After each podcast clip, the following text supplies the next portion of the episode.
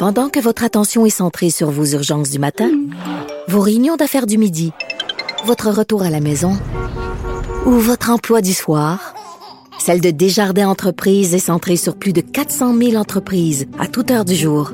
Grâce à notre connaissance des secteurs d'activité et à notre accompagnement spécialisé, nous aidons les entrepreneurs à relever chaque défi pour qu'ils puissent rester centrés sur ce qui compte, le développement de leur entreprise.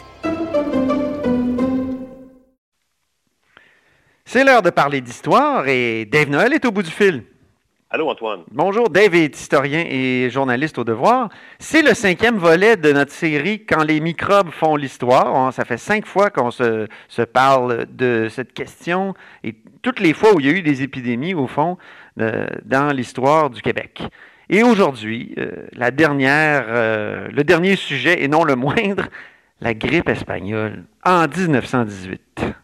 Oui, donc c'est le, je dirais que c'est la pandémie de, on a le plus parlé en fait depuis le, début de la nôtre, celle qu'on vit en ce moment, de la COVID. Euh, on se réfère constamment à celle-là, notamment parce qu'elle est relativement récente. Euh, ça fait 100 ans.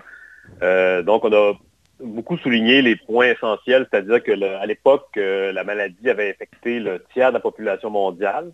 On parlait d'un taux de létalité parmi les gens qui étaient touchés qui variait entre 1 et 3 Donc, le, chiffre varie, ce qui, se rapproche un peu de ce qu'on vit en ce moment, si on se fie au dernier chiffre euh, pour la COVID.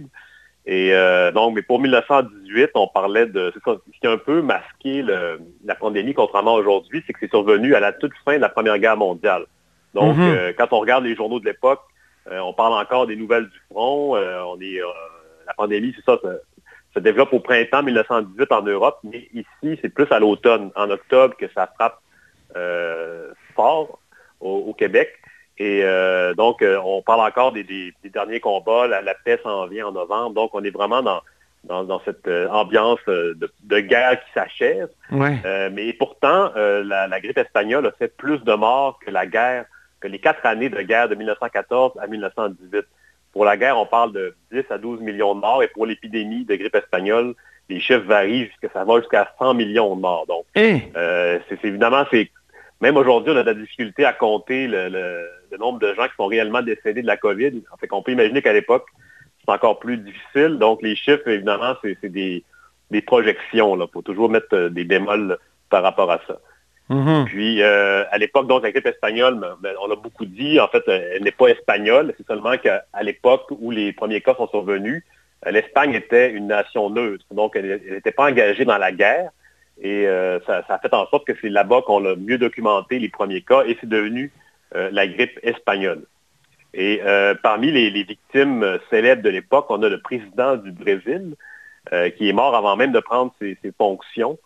donc ça, c'est vraiment le chef d'État, le, seul chef d'État qui a été emporté par la maladie à l'époque. Pour ce qui est du mhm. Québec, la maladie a été ramenée par les militaires. Donc on a eu beaucoup de cas au départ dans les casernes à Montréal euh, c'est là que ça s'est développé. Ah oui, OK.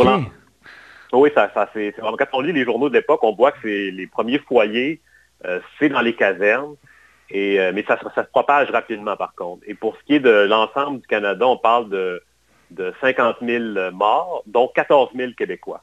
Mhm. Donc à l'époque, le, Québec dans le Canada, ça représentait la population. On parle de 26 du, de l'ensemble du millions. Et donc par rapport à aujourd'hui, là, on est seulement à 22 à l'époque, le Québec avait 28% des morts dans l'ensemble canadien contre, 54% euh, aujourd'hui. Donc, euh, en ce moment, on a plus que la moitié des morts de l'ensemble canadien alors qu'on est seulement 22% de la population.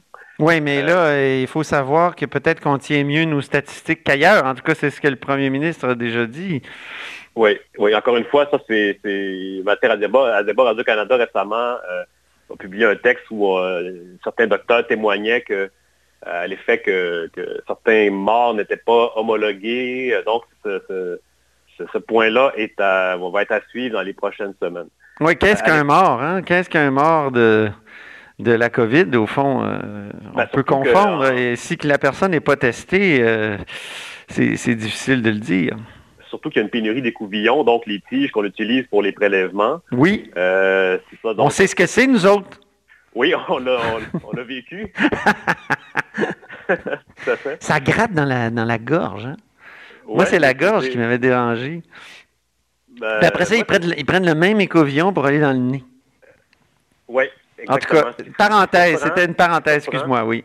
Mais si je peux dire une chose, moi, ça, je m'attendais à pire, honnêtement, comme, euh, comme douleur. Ah, moi aussi, oui, oui, oui.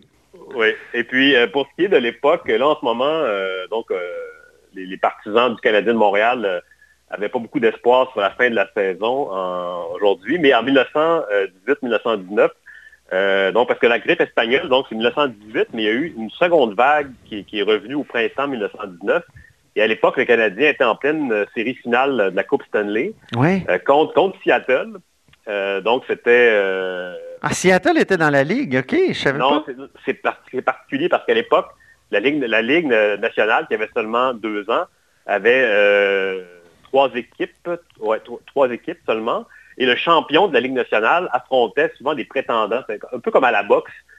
donc, Seattle était dans une Ligue de l'Ouest. Ah oui, OK. Comme une, un aspirant. Puis, euh, donc, le Canadien s'est retrouvé en finale, euh, en fait, de, de, représentait sa, ligue pour la Coupe Stanley qui était, euh, qui était qui était en fait un trophée qui était au-dessus un peu de tout à mm-hmm. l'époque. Ça, ça, les, balbutiements du hockey quand même.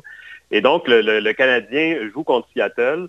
on est à la fin de la saison du hockey. Les glaces commencent à, à dégeler. Donc, on ne peut pas éternellement jouer comme ça. Et le, Canadien, euh, pendant la série, euh, dispute un match nul, qui fait en sorte que on a un dernier match qui, lui, doit être annulé en raison du nombre de malades trop élevé chez le Canadien.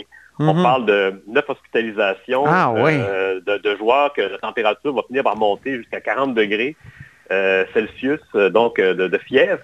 Et, et on a même un mort, donc Joe Hall, qui va décéder un hockeyeur de 37 ans qui avait développé euh, une pneumonie euh, à ce moment-là. Et donc, euh, le Canadien n'a pas gagné, ben, on ne sait jamais, peut-être que le Canadien aurait pu perdre cet ultime match-là, mais s'il mhm. avait gagné, donc le Canadien aurait maintenant ses 25 coupes et non 24 comme, comme on est depuis 1993 dans l'attente d'un chiffre rond. et donc, dès, le, 1er avril 1919, la, glace de l'Arena de Seattle a été complètement défaite pour, qu'on pour permettre le patin à roulette. Donc, il n'y avait plus moyen de, compléter la finale. Donc, c'est la seule année où la Coupe Stanley n'a pas été attribuée jusqu'à la grève de 2005, où là, c'est pour d'autres raisons que la, Coupe Stanley n'a pas été attribuée. Donc, euh, c'est un, dommage collatéral de la grippe espagnole. Ah, c'est intéressant. C'est incroyable, les, pandémies et les épidémies, euh, ce que ça peut faire. Puis, tu sais, moi, je pense que depuis 2001, on est obsédé par le terrorisme, euh, notamment dans les aéroports alors qu'on ne s'est pas occupé du tout des virus et que un virus, quand c'est efficace, comme la COVID-19, ben, ça peut faire énormément plus de dommages, euh, donc économiques, mais évidemment aussi en termes de perte de vie que, que n'importe quel acte terroriste ou, même qu'une guerre, hein, tu, l'as bien dit. Donc, euh, une guerre aussi, aussi meurtrière que la Première Guerre mondiale la, grippe espagnole euh, l'a battu d'une certaine façon. Moins spectaculaire, mais plus euh, létale. Exactement. Ben, merci beaucoup, Dave, pour euh, ces cinq discussions sur quand les microbes font l'histoire, puis au plaisir de préparer la prochaine série historique. Oui. À la haut sur la colline. merci. Alors, Dave Noël est évidemment historien et journaliste au devoir. Vous êtes à l'écoute de La haut sur la colline.